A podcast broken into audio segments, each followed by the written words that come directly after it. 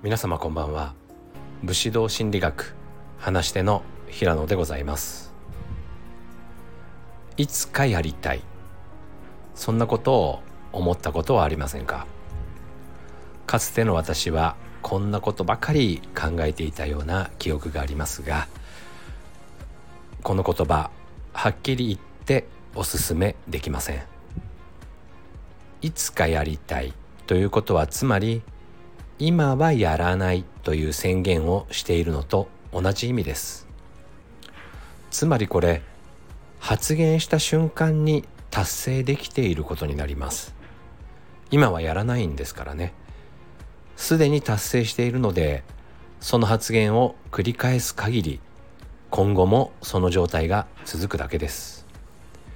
いつかという日は架空の日です。いつまでもやってこないからこそいつかなんです。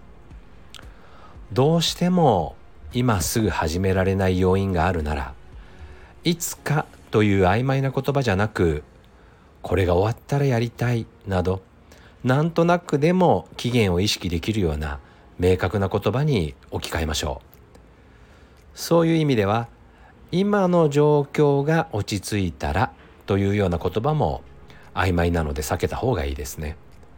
落ち着いたかどうかは完全に個人の主観なのでいつかと言ってるのとほとんど意味は同じです自分で発する言葉は誰よりも最初に自分に届きます決意を持って発した言葉も軽い気持ちで発した言葉も同じように自分に届き自分の意識はそこに向けられていきます。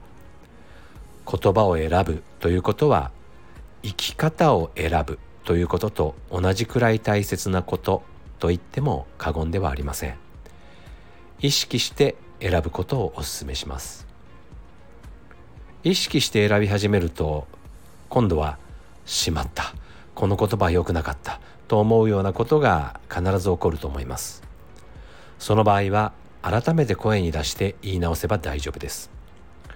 例えば「できたらいいのにな」と思ったとしたらいやできると言い直すということです。是非試してみてください。それでは今日はここまでです。最後まで聞いていただきありがとうございます。